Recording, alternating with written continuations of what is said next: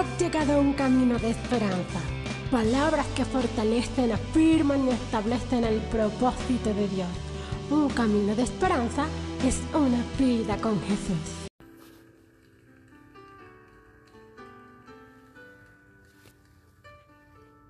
Damos gloria a Dios en esta hora y damos gloria al Dios Padre, al Dios Hijo y al Dios Espíritu. Y damos gloria a Dios por esta nueva oportunidad que tenemos una vez más de presentarnos delante de su presencia. Saber que su amor, su gracia, su misericordia se han extendido una vez más delante de, su creación. La palabra de Dios nos enseña que el único bueno es Dios. Y Él es el Dios eterno, Dios creador, Dios de misericordia, Dios de grandezas. Y la palabra de Dios nos enseña que Él entregó a su Hijo amado Jesús para una misión. Y Jesús comenzó a desarrollar esta misión a sus 30 años, su ministerio.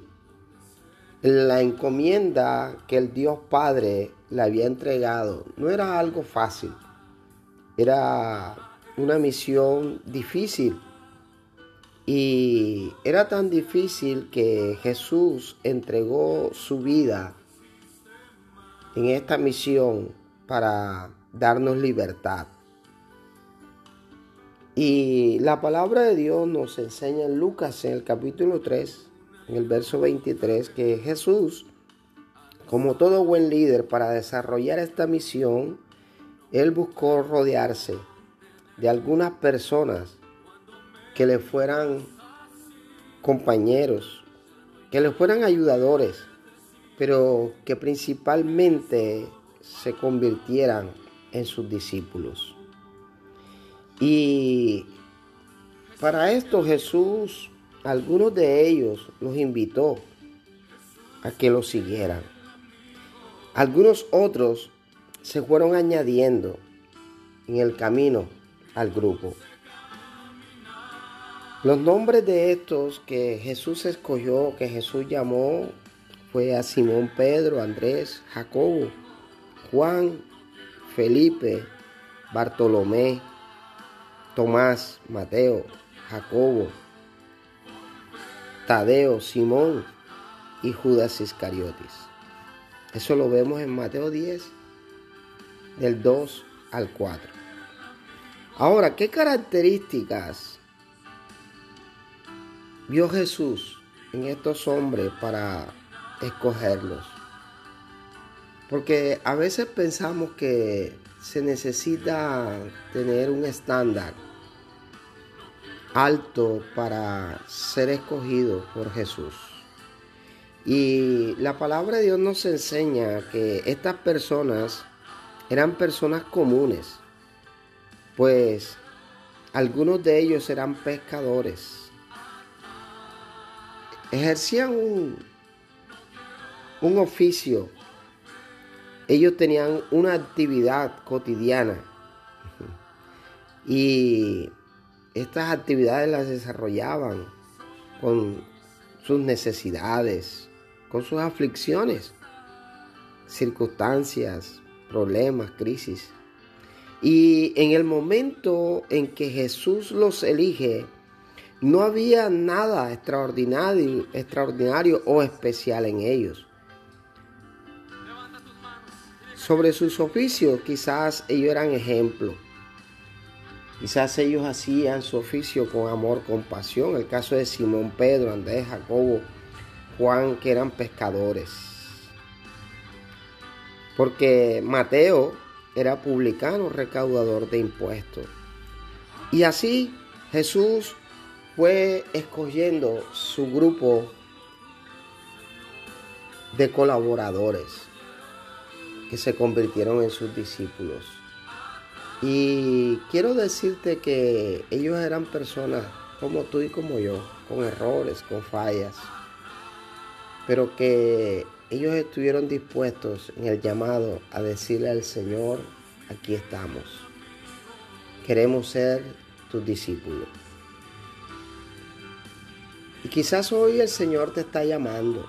Quizás tú eres uno de esos escogidos, de esos comunes, de esos que a pesar de tus aflicciones, de tus dificultades, a pesar de tus pensamientos, Él te está diciendo que Él quiere cambiar tu condición, que Él quiere cambiar tu vida, que Él quiere cambiarte toda perspectiva de vida en ti.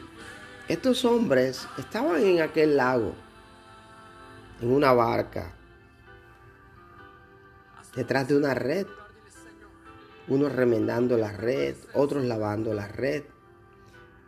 Y cuando Jesús se acercó, ellos no tenían nada porque no habían podido pescar, no habían podido cosechar ningún fruto de todo el esfuerzo de una noche.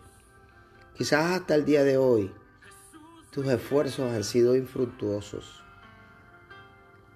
Quizás hasta hoy has tenido tantas dificultades, pero quiero decirte que Jesús te está llamando a que seas su fiel, su fiel amigo.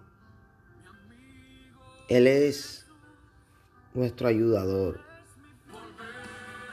Y realmente Él quiere que nosotros caminemos en victoria. Y quiero dejarte con el versículo rema del día, que es Juan 15:15. 15. Y Él dijo, ya no os llamaré más siervo, porque el siervo no sabe lo que hace su Señor pero ahora los llamaré amigos. Porque todas las cosas que oí de mi Padre, os las he dado a conocer. Jesús nos está llamando a pertenecer, a ser no solamente a pertenecer, nos está llamando a ser. Nos está llamando a pertenecer a ese Dios eterno, pero también nos está llamando a ser parte de esa misión, de ese llamado, de ese ejercicio, sabiendo que el que nos llamó, el que nos escogió, el que comenzó la buena obra en nosotros, Él la va a perfeccionar, Él la va a terminar. Porque Él es justo y fiel. Y Él no es hombre para mentir, ni hijo de hombre para arrepentirse. Pero qué hermoso que el Señor nos considera sus amigos. Un verdadero amigo es aquel que da su vida por su amigo. Y Jesús, en una misión difícil, en una misión donde tenía que entregar su vida, Él la cumplió. Para que tú y yo hoy podamos decir, queremos Señor seguirte. Necesitamos ser parte de esta gran misión, sabiendo que ahora a ti y a mí nos toca lo fácil. Nos toca mostrar el reino, nos toca modelar a un Cristo vivo, a un Jesús resucitado, glorificado a la diestra de Dios Padre, poderoso, glorioso. Y saber que nos dio autoridad y nos dio potestad en esta tierra para hacer maravillas en su nombre. Que nunca se te olvide, si tú has confesado a Jesús como Rey, como Señor y como suficiente Salvador, entonces ahora Él es tu fiel amigo. Que tu presencia nunca se aparte, Señor, de mí. Derrama tu espíritu, Señor, sobre nosotros.